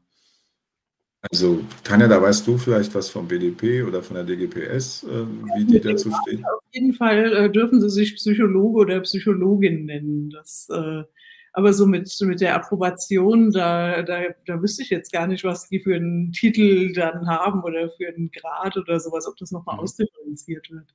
Ja, okay. Das also mein Moment mitbekommen habe, dass sie dann wohl schon ähm, sich als PsychotherapeutInnen bezeichnen dürften nach diesem Weg, aber halt noch keine Kassenzulassung ähm, beantragen können. Das war so mein Stand, was ich so ähm, recherchiert habe an verschiedenen Stellen, aber da ist wohl auch noch einiges ähm, unklar, wie es dann sein wird. Mhm. Es ist noch nicht überraschend, klar, weil sie halt eigentlich die Therapieausbildung danach erst machen, ne, die sie halt dann dahin führt. Aber ich weiß es auch nicht mit Sicherheit. Ähm, ja, aber man dann ja quasi die Fachweiterbildung hat, ähnlich wie beim Facharzt, so ähm, ist es dann da oft angegeben. Und da halt auch so die nächste Frage, wie sieht es denn aus mit denjenigen, die jetzt den Master gemacht haben, die Approbationsprüfung haben? Welche beruflichen Möglichkeiten gibt es dann schon? Und da war zum Beispiel auch die Frage, ob denn dann auch schon therapiert werden kann. Wenn ich jetzt sage, nee, Kassenzulassung brauche ich gar nicht, ich behandle zum Beispiel nur Privatpatienten und Selbstzahler. Also soweit ich das weiß, ist es so, dass du nach der Approbation diese, äh, also in einem der vier Regelverfahren die Fachkunde erwerben musst. So nennt sich das ja. Also ob du jetzt Verhaltenstherapeut, Psychoanalytiker, Tiefenpsychologe, Systemiker halt eben wirst, das sind ja die vier verschiedenen äh, Verfahren, die es da gibt. Ähm, und das dauert halt eben nochmal fünf Jahre nach der Approbation. Und dann erst kann man sich niederlassen. Das mhm, heißt, ja. Äh, die Niederlassung ist gebunden an halt die Fachkunde in einem dieser vier Regelverfahren. Und was man jetzt genau darf, wenn man diese Approbation hinter sich hat, aber noch keine, keine Fachkunde erworben hat in einem der vier Regelverfahren, das ist mir auch noch nicht so ganz klar. Äh, es gibt im Moment ja auch diese Petition, da kannst du vielleicht was drüber berichten, Tanja, die sich mit der Finanzierung halt eben der Ausbildung an äh, beschäftigt, weil da ist eine Petition im, im Bundestag unterwegs, um halt eben auf die Missstände da aufmerksam zu machen. Ich weiß nicht, ob da du kurz was zu sagen kannst, Tanja. Ja, also im Grunde ist das auch so dadurch entstanden, dass äh, das Gesetz schneller war als das System. Ähm, also es gab ja da, das haben vielleicht einige mitbekommen, diese Petition, weil jetzt auch die Weiterbildung schon bezahlt werden soll, aber ohne dass sichergestellt ist, dass das überhaupt irgendwie finanzierbar ist. Also wenn Sie so ein Weiterbildungsinstitut haben und ähm, wollen dann Leute weiterbilden und haben aber einfach nicht die Finanzkraft, die Leute zu bezahlen. Also das, was die sozusagen dann erwerben für das Weiterbildungsinstitut, das deckt ja dann nicht äh, sozusagen das Gehalt, was dann äh, nötig wäre. Und da gab es jetzt die Petition im Bundestag, ich glaube, mit 72.000 Leuten, die das insgesamt äh, unterschrieben haben, also online und äh, auf Zetteln und sowas. Äh, ganz beeindruckend. Auch so ein Beispiel, da hat so ein, ich glaube, so ein äh, Psychologiestudent äh, ganz, ganz viele Leute ähm, dann also über im fünfstelligen Bereich dann auch akquiriert, die das unterschrieben haben. Also total beeindruckende Zahlen, ähm, dass halt eben das gesichert werden muss. Und da haben wir momentan wirklich noch das äh, Problem, dass noch keiner weiß, wie das gehen soll. Ja. Ja, ich würde gleich auch gerne noch so ein bisschen auf die Fachwirterbildung ähm, eingehen. Einiges haben Sie jetzt schon angesprochen, aber es gibt eine Frage aus dem Chat, wo ich mich drüber freue und das möchte ich auch gleich nutzen. Und da geht es nochmal um das Studium ganz konkret und ähm, nochmal um dieses Thema halt das ganze berufsbegleitend zu machen. Hier ist die Frage von Kilian, vielen Dank dafür an dich. Ähm, schafft man es nebenher zu arbeiten und dafür gegebenenfalls Semester länger studiert? Ja, also wie gesagt, man kann äh, nebenbei arbeiten, aber man soll es halt eben nicht übertreiben. Also ich würde sagen, 20 Stunden ist so das Maximum, wenn man davon ausgeht, dass man ein Vollzeitstudium macht. Das ist wie ein Vollzeitjob, also mit 35 bis 40 Stunden die Woche. Ähm, und jeder, der mal längere Zeit 60 Stunden Wochen geschoben hat, der weiß, das geht irgendwann an die Substanz und über drei Jahre hinweg ist das äh, wirklich auch hartes Brot. Also ähm, natürlich ist das äh, immer möglich, dann auch länger zu studieren äh, und dann halt die Zeit dran zu hängen. Aber ich würde es eigentlich nicht empfehlen ähm, und schon versuchen, so, so in der Regelstudienzeit zu bleiben. Also allein schon wegen des, äh, des sozialen Miteinanders auch. Also dass man dann auch so in seiner Kohorte dann bleibt und sowas. Ähm, ja, also nebenher arbeiten sollte natürlich möglich sein, aber halt eben, man soll es nicht übertreiben. Die Priorität, das wäre so meine Empfehlung, die sollte schon klar auf dem Studium liegen und man sollte das nicht als was auffassen, was man so irgendwie nebenbei mal macht. Ja, hm. und da wird auch nochmal deutlich, dass halt das Studium schon auch darauf ausgerichtet ist, in einer Studiengruppe gemeinsam dahin durchzugehen und nicht, wie es vielleicht in manchen ganz anderen, sehr flexiblen Studienmodellen ist, dass jeder so als Einzelkämpfer sich die eigenen, den Weg sozusagen selbst zusammenstellt und dann zum Beispiel Prüfungen schreibt, wenn es gerade passt, sondern dass man schon gemeinsam dahin durchgeht. Und klar, man kann was dranhängen, aber wäre dann halt auch mit ganz anderen Studierenden und wird dann auch vielleicht manche Dinge ähm, ja anders takten müssen und anders da durchgehen müssen. Mhm. Also man kann es natürlich machen, aber es wäre halt schon ein Verlust. Also mhm. ich glaube schon, das ist so ein ganz großer Vorteil ähm, des Studiums, dass man halt eben auch die Gemeinschaft dann erlebt. Ja. Ja, wenn wir dann weiter schauen, ja auf dem Weg nochmal ähm, Richtung Fachweiterbildung. Sie haben es vorhin schon angesprochen, dass das notwendig ist als ja, eigentliche Ausbildung, Spezialisierung. Nochmal fünf Jahre, die da hinterher ähm, dazukommen. Im Grunde genommen ist ja der Part, den die Vincent Pallotti University macht, dann abgeschlossen mit dem Masterabschluss vor der Approbationsprüfung. Bieten Sie denn trotzdem hier auch Unterstützung an den Studierenden, dann AbsolventInnen, was die Suche nach einem Platz angeht und auch vielleicht mal zu schauen, welche Richtung könnte es denn sein, welche ähm, Fach, für die man sich interessiert. Ist es eher vielleicht die Verhaltenstherapie oder geht es in die systemische Richtung, um da so ein bisschen so diesen Übergang auch ähm, zu unterstützen in diesen ja, nächsten großen Schritt in die Praxis dann? Ja, also wir bieten den Studierenden auf jeden Fall schon im Studium Einblicke in die verschiedenen Richtlinienverfahren. Das Einzige, was wir nicht haben, ist ein Systemiker, aber die werden ja sozusagen gerade erst ausgebildet. Da gibt es ja auch noch gar nicht so viele. Also insofern besteht da durchaus Hoffnung, dass da auch noch jemand dazukommt. Aber wir haben Verhaltenstherapeuten, wir haben einen Tiefenpsychologen, wir haben einen Psychoanalytiker und insofern bekommen die Studierenden da schon ähm, ja so im Verlauf ihres Studiums auch äh, schon einen Einblick, was ihnen vielleicht auch persönlich liegt und äh, wo es sie hinführt. Und ansonsten ist das momentan halt auch noch im Aufbau. Also ich, ich denke, das ist schon so unser Spirit, dass wir versuchen, die Studierenden auf ihrem Weg zu unterstützen und ihnen auch ähm, ja so ein paar Anregungen zu geben, was für sie so das Richtige ist. Ähm, wie gesagt, wir sind halt jetzt gerade dabei, das aufzubauen. Wir haben da jetzt noch nicht den Masterplan, was dann passiert, wenn die fertig sind. Aber auf jeden Fall, der Anspruch ist da, dass sie erstmal eine große Vielfalt kennenlernen an Möglichkeiten und dass wir ihnen dann halt eben auch äh, durch Kontakt mit unseren Klinikern, die ja halt eben dann äh, viel mehr praktische Erfahrung auch haben und sowas, ähm, dass wir denen halt eben dann auch so helfen, den Weg dann zu finden und weiterzugehen, auch über das Studium hinaus. Mhm. Ja.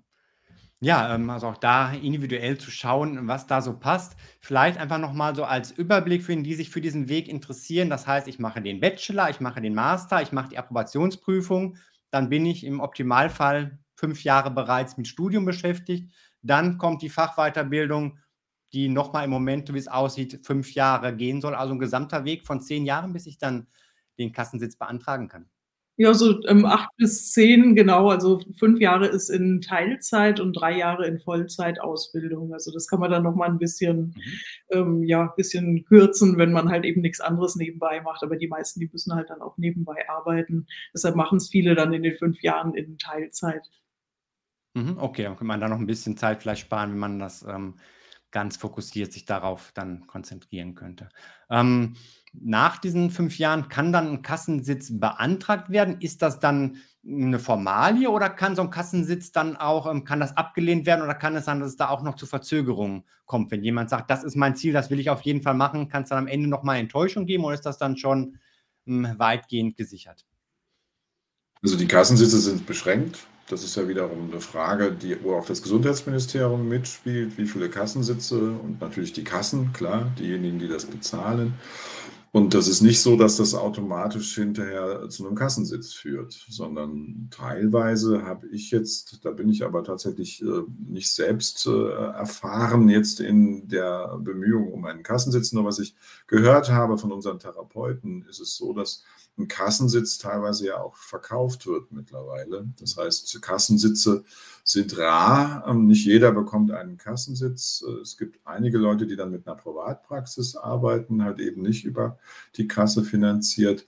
Ähm, aber ich denke, ähm, dass äh, ein Kassensitz äh, zu erringen tatsächlich nochmal ein weiterer Schritt ist und was ich, das sind natürlich informelle Zahlen, die man da nur bekommt. Kein Mensch äh, veröffentlicht jetzt eine Statistik, zu welchen Preisen Kassensitzen verkauft werden. Ähm, aber informelle Zahlen äh, sind da schon im fünfstelligen Bereich unterwegs, und zwar im hohen fünfstelligen Bereich, jetzt für einen halben Kassensitz zum Beispiel in Köln. Ähm, und das ist immer die Frage, wo ist der äh, und ähm, wie ist da die Nachfrage? Und soweit ich das sehe, ist das kein, kein automatischer Weg, dass du sagst, oh, ich bin jetzt approbiert, ich habe jetzt die Fachweiterbildung, ich bin jetzt äh, halt eben, habe die Fachkunde erworben und jetzt lasse ich mich nieder und stelle einen Antrag und dann kriege ich den Kassensitz zugewiesen. Soweit ich das verstanden habe, ist das gedeckelt, die Anzahl der Kassensitze. Das hat einfach mit den Finanzierungsgrundlagen zu tun. Und da muss man sich tatsächlich auch drum bemühen. Und teilweise, soweit ich das verstanden habe, werden diese Kassensitze auch verkauft. Ja, ja auch da nochmal für die Info, also schon ähm, soll niemanden abgeschreckt sein, aber zumindest sollten sich diejenigen, die diesen Weg gehen wollen, vorher möglichst gut ähm, informieren, überlegen, ähm, ob das das einzige Ziel ist, welche Alternativen es auch gibt, wenn es nicht so klappt und wenn dann sich bewusst machen, dass das einfach ein langer Weg ist, bis man dann wirklich da am Ziel auch angekommen ist. Also ich habe ja viele Kommilitonen, die niedergelassene Psychotherapeuten sind und schon seit Jahren und Jahrzehnten. Und was sich tatsächlich äh, entwickelt hat, ähm, ist die Ausstattung, ist auch das Profes der Professionsstatus. Früher war man ja nicht selbstständig abrechnungsfähig, sondern hat in Delegationen gearbeitet. Das heißt, man brauchte halt eben einen Arzt, äh, um da überhaupt abrechnen zu können. Das hat sich ja sehr stark gewandelt und auch verbessert. Was tatsächlich da ist, ist eine hohe Nachfrage. Ja, das heißt, wenn Sie heute ein, ein, Schild an die Tür machen, dass Sie eine therapeutische Praxis halt eben anbieten, haben Sie wahrscheinlich innerhalb von vier Wochen ein halbes Jahr Wartezeit. Das heißt, äh, die Nachfrage ist riesengroß. Wir merken das ja auch, ähm, dass das Thema halt eben in aller Munde ist. Ähm, und es nimmt auch immer mehr zu. Das heißt, wenn man sich die, die, äh, die Epidemiologie anschaut, schaut sich die Häufigkeit von Erkrankungen an, dann sind die psychischen Erkrankungen halt tatsächlich ähm, sehr im Zuwachs begriffen. Und von der Seite aus betrachtet würde ich nochmal abwarten, wie wir uns dann mit unserer Angebotsstruktur weiterentwickeln, weil das Ganze zu deckeln ist natürlich einfach, indem man dann sagt, wir deckeln damit die Ausgaben. Aber zum Teil ist das eine Milchmädchenrechnung, weil sich ja fehlende Versorgung ja auch wieder niederschlägt, halt eben unter Umständen in Kosten an anderer Stelle. Und da bin ich mal gespannt, wie sich diese Angebotsstruktur weiterentwickeln wird, wenn sich die Zahlen, die Fallzahlen weiterhin so erhöhen, wie das im Moment bei Angststörungen zum Beispiel halt eben der Fall ist. Ja, ja, also da sicherlich auch politisch wo noch viel passieren muss. Und ich denke auch, wenn dann im Zweifel jemand so eine lange Wartezeit hat, dass das Ganze sich verschlimmert oder irgendwann vielleicht im stationären Bereich landet, dann ähm, wird es nicht kostengünstiger werden für die Kassen. Aber gut, nichts was. Ähm, das ist eine andere, das ist aber immer eine schwierige, also Gesundheitsökonomie ist tatsächlich ein schwieriges Feld, weil es eine sehr komplexe Fragestellung ist. Aber tendenziell wenn ich mir das anschaue, wie die Nachfrage ist, ist das äh, ein zukunftssicherer Beruf. Auch wenn man jetzt vielleicht Schwierigkeiten hat, sich direkt niederzulassen. Aber von meinen Kommilitonen, die das wollten, haben das tatsächlich gut. Es war eine andere Zeit und äh, auch äh, hat jetzt eine lange Geschichte, aber haben das alle realisiert. Mhm, und ja. keiner von denen äh, ist aus dem Beruf ausgestiegen. Das mhm. auch aus, äh, als Info. Das heißt, äh, alle, von denen ich aus meiner Zeit halt eben weiß, sind über Jahre und Jahrzehnte auch ähm, erfolgreich in diesem Beruf halt eben unterwegs, weil es halt eben auch ein, ein schöner Beruf ist. Ja, und auch da vielleicht, wenn es nicht sofort der Kassensitz ist, gibt es ja sicherlich auch andere Möglichkeiten, dass niemand da arbeitslos sein wird, sei es in der Privatpraxis, die Sie schon erwähnt haben, oder halt vielleicht auch in anderen klinischen Bereichen, die es dann ja auch mit der qualifizierten Weiterbildung ähm, reichlich gibt. Und ja, für diejenigen, die vielleicht doch eher Richtung Wissenschaft gehen möchten, haben wir vielleicht gleich auch noch ein Angebot bei Ihnen ähm, Richtung Promotion. Aber es gibt auch noch eine Frage im Chat, und zwar, ob es denn noch Studienplätze gibt für das kommende Wintersemester. Eindeutige Antwort. Ob Bachelor oder Master, vielleicht für beide Bereiche. Ja. Gut. also wer da möchte, kann sich noch bewerben bei Ihnen. Prima. Ja, dann ähm, zumindest kurz das Thema Promotion möchte ich gerne noch ansprechen. Wir hatten es eingangs erwähnt. Ähm, Sie bieten die Möglichkeit zur Promotion an. Sie haben das Promotionsrecht. Wie ist das geplant für den Bereich der Psychologie? Ja, ich habe also da so ein Konzept ja, also ich kann ja so ein bisschen erzählen, was wir so vorhaben. Es, äh, es ist natürlich jetzt nicht so, dass wir da, äh, weiß nicht, wie so ein Forschungsinstitut, ähm, da irgendwie 20 Doktoranden und Doktorandinnen dann haben, ähm, sondern dass wir versuchen halt äh, den Leuten auch so individuell die Unterstützung dann zu geben, die sie dann auch brauchen auf ihrem Weg. Also das ist eine ganz intensive Phase, so eine Promotion. Das weiß jeder, der mal eine gemacht hat. Ähm, es äh, stellt starke Anforderungen so an die persönliche Entwicklung. Man verzweifelt und wenn man mittendrin halt mal hinschmeißen will, ist das ein normaler Teil des Prozesses. Also ich kenne niemanden, der das nicht mal erwogen hat. Und ähm, uns geht es halt eben auch darum, dass wir da so unsere individuelle Unterstützung dann auch so fortführen können. Also das ist äh, wirklich so, dass, dass jemand ähm, akademisch erwachsen wird, würde ich es fast nennen. Also es hat sowas von einem Initiationsritual, dass man halt eben dadurch Teil der Scientific Community wird, dass man zum ersten Mal so ein ganz eigenes Projekt dann verfolgt, ähm, dann halt eben auch so mit, äh, mit, den, mit der äh, Dissertation und so weiter das Ganze dann macht. Und ähm, wir legen halt auch Wert darauf, dass wir die Leute eben auch so in das akademische System rein sozialisieren. Also ich selber bin kein Akademikerkind ähm, und habe das auch immer sehr schmerzlich gemerkt, wie schwierig schwierig das ist, ähm, in so eine Community dann reinzukommen. Und man kennt bestimmte Regeln nicht, so manche Sachen, die sind so ein bisschen seltsam oder sowas. Ähm, und man kann halt äh, auch nicht so ohne weiteres dann zwischen den Zeilen vielleicht lesen oder versteht bestimmte Rituale nicht als solche. Und dass man die Leute eben auch unterstützt, in dieses System Wissenschaft reinzukommen. Also ich versuche das auch schon mit Forschungspraktikanten. Jetzt gerade eine meiner Praktikantinnen hat jetzt für eine internationale Konferenz einen Beitrag eingereicht. Der ist jetzt gerade angenommen worden. Die fliegt jetzt Ende des Monats nach Berkeley und stellt das vor. Also das, das sind auch so Sachen, die einen dann stolz machen, wo man dann halt mit den Leuten auch vorher zum Beispiel spricht und eben sagt so, ja, was ist denn dein Ziel für die Konferenz und äh, mit wem willst du reden und so, wer kommt denn alles und sowas, dass man halt eben da auch eine gewisse Hilfestellung geben kann, dass die Leute in diesem System auch ankommen. Mhm.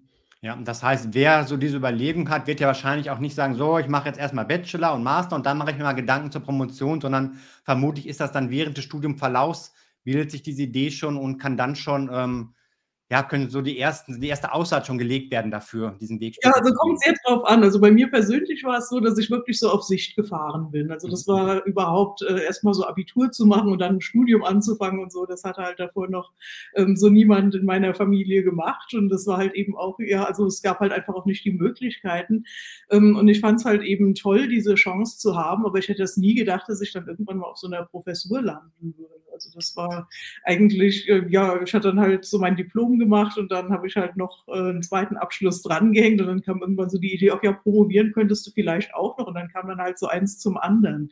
Ähm, ich würde es so nicht empfehlen, aber das war halt eben auch aus Unwissenheit und das würde ich halt gern den Studierenden auch vermitteln, dass die eben ähm, ja da vielleicht auch strategischer rangehen und äh, da halt eben auch die Unterstützung von uns bekommen, die sie eben auch brauchen, um Erfolg zu haben.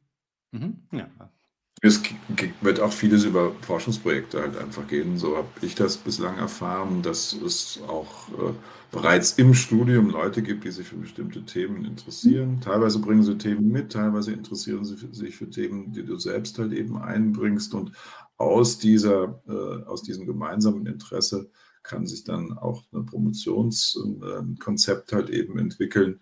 Und das ist schön, dass wir das Promotionsrecht haben äh, und wir da halt eben auch Forschungsschwerpunkte entwickeln werden, jetzt in der Psychologie und in der Psychotherapie, ähm, um da halt auch äh, Leuten dann die Chance, und es, es gibt tatsächlich schon jetzt in diesen ersten beiden Kohorten, die wir da haben, gibt es tatsächlich ein, zwei, drei, vier Leute, die mir schon aufgefallen sind, die ein verstärktes wissenschaftliches Interesse halt auch formulieren und auch immer ein bisschen weitergehen wollen als das, was jetzt die normale Lehre halt eben so anbietet. Und das ist durchaus ein Anknüpfungspunkt für unter Umständen für die Entwicklung einer solchen Promotionsidee. Wir haben viele Anfragen von außen. Das ist tatsächlich so, weil wir Promotionsrecht haben und die Promotionsmöglichkeiten doch begrenzt sind, haben wir Anfragen von außen, Kliniker, die jetzt beispielsweise nach fünf, sechs, sieben Jahren halt nochmal promovieren wollen. Da sind wir zunächst aber vorsichtig, weil wir das natürlich mit einem eigenen äh, Forschungsschwerpunkt auch verbinden können müssen und nicht jeden äh, mit, seinem, mit seiner Forschungsidee da reinnehmen können, sondern wir müssen schon schauen, dass wir das auch mit eigener Forschung unterfüttern. Mhm.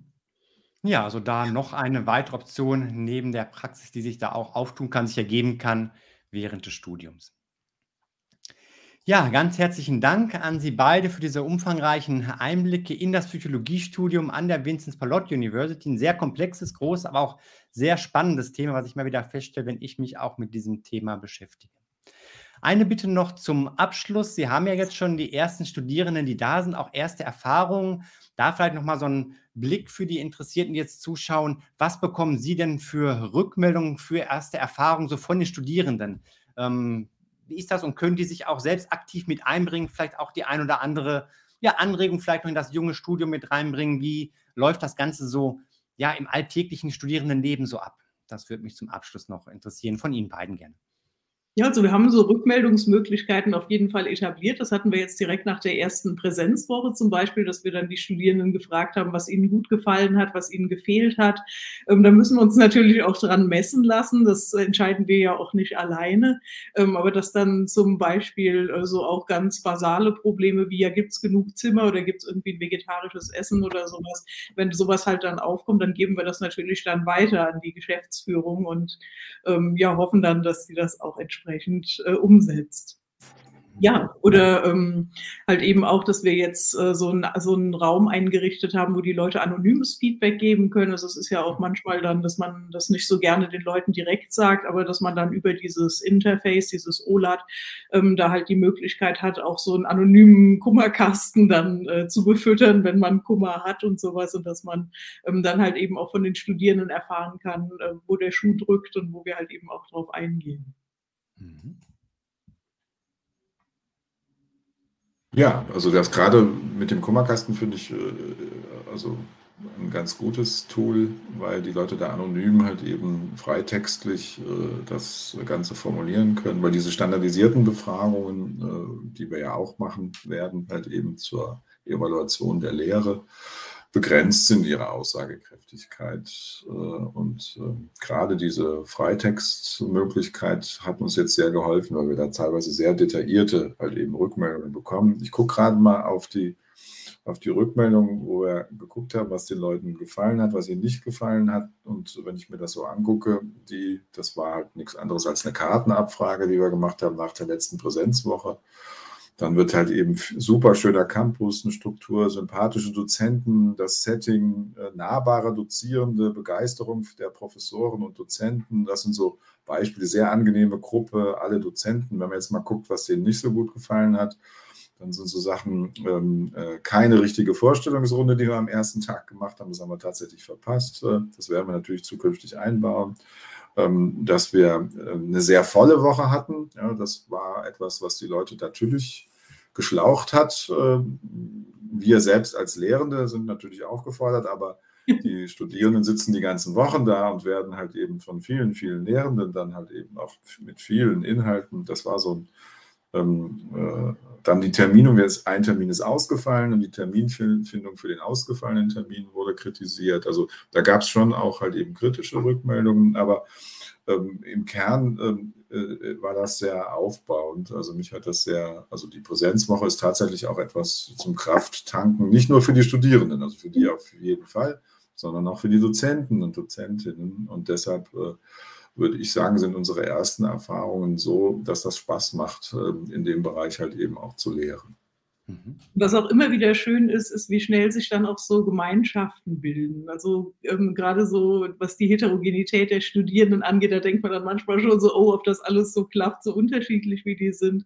Ähm, aber die scheinen sehr gut in der Lage zu sein, äh, daraus tatsächlich auch Stärken zu ziehen und ähm, das als Ressource zu begreifen diese Unterschiedlichkeit, dass man, dass halt eben jeder mit individuellen Erfahrungen in dieses Studium reinkommt und halt eben dann auch den anderen was mitgeben kann.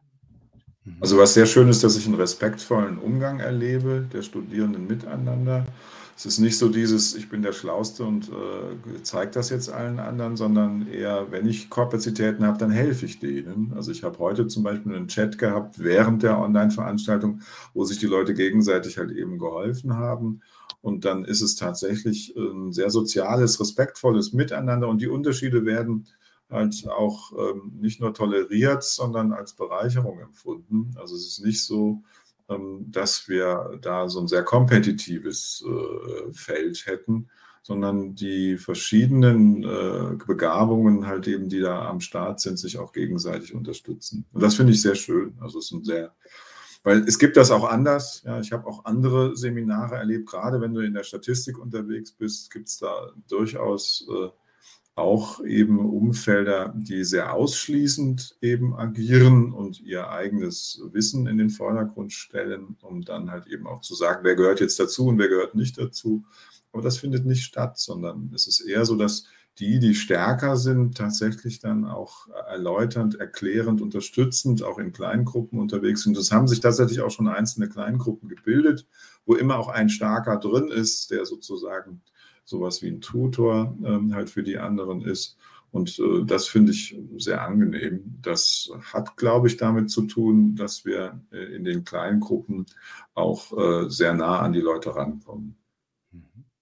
Und es ist halt wirklich auch schön zu sehen äh, beim Feedback. Also ich habe jetzt zum Beispiel so eine Lehrveranstaltung gemacht, ähm, wo die Studierenden Präsentationen halten und dann halt einmal anonym Feedback geben können über so ein Online-Tool und wo ich denen danach nochmal eine Rückmeldung gebe und wo dann aus, den, aus dem Studierendenkreis so die Frage kam, ob wir das nicht öffentlich machen können. Und ich habe dann halt diejenigen, die referiert haben, gefragt und die waren direkt so, ja klar, gar kein Problem und so. Und die profitieren halt wirklich alle von diesen Rückmeldungen.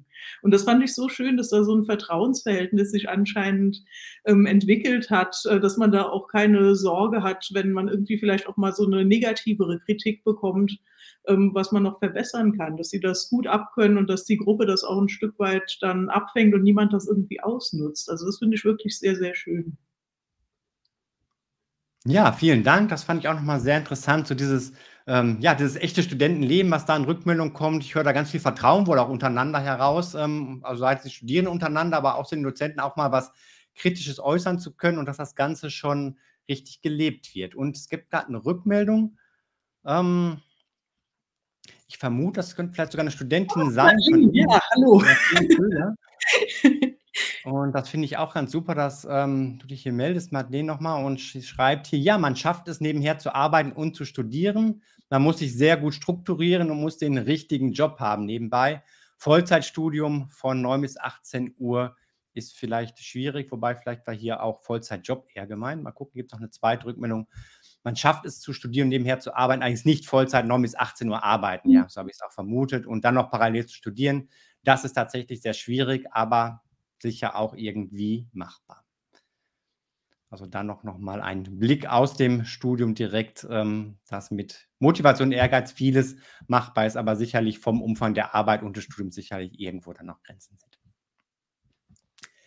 Ja, sehr schön auch da die Studentenstimme noch dabei zu haben und ähm, ich bin sehr gespannt, wie es weitergehen wird mit dem Studium, auch wenn immer so der erste Durchlauf komplett da ist und vielleicht setzen wir uns ja irgendwann dann nochmal zusammen, gerne auch mit Studierenden und schauen mal, was dahin gekommen ist. Für heute Abend erstmal vielen Dank und einen schönen Ausgang des Tages noch für Sie. Ja, Ihnen auch. Herzlichen Dank auch von mir. Ja, tschüss, Herr Jung. Ja, und an der Stelle auch vielen Dank an alle, die jetzt live mit dabei gewesen sind. Auch Dankeschön für die Fragen im Chat, seien es Interessenten und jetzt auch noch einer Studentin. Ich sehe gerade, hier ist noch eine weitere Rückmeldung gekommen, wohl auch aus dem Kreis der Studierenden kann die VP U, also die Vincent Pallotti University, wärmstens empfehlen, schreibt hier noch Kaison. Lassen wir das doch auch noch hier als Schlussstatement so stehen. Meine Bitte noch, wenn es euch gefallen hat heute Abend, wenn es hilfreich für euch war, die Infos, dann bitte noch einen Daumen hoch für das Interview. Abonniert kurz den Kanal, aktiviert die Glocke, dann werdet ihr benachrichtigt, wenn es weitere Videos und Interviews gibt zur Vincent Pallotti University. Sind für dieses Jahr auch noch zwei geplant und natürlich auch insgesamt, wenn es neues gibt zum Thema Fernstudium.